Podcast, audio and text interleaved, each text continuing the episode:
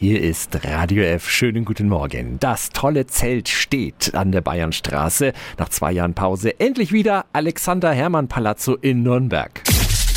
365 Dinge, die Sie in Franken erleben müssen.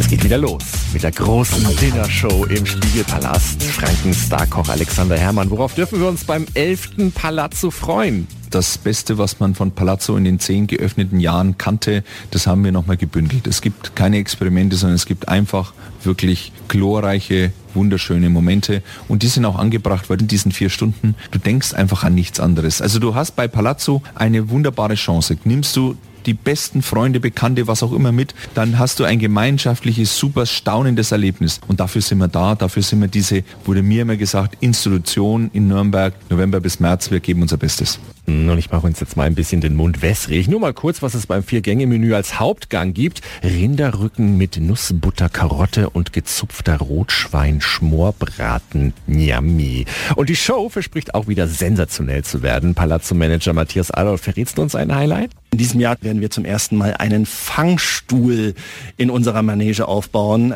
Das ist wirklich enorm spektakulär und bedeutet große technische Herausforderungen für uns, die der Gast jetzt nicht unmittelbar mitbekommt. Der Alexander Hermann Palazzo ab sofort wieder in Nürnberg. 365 Dinge, die Sie in Franken erleben müssen. Täglich neu in Guten Morgen Franken um 10 nach 6 und um 10 nach 8. Radio F.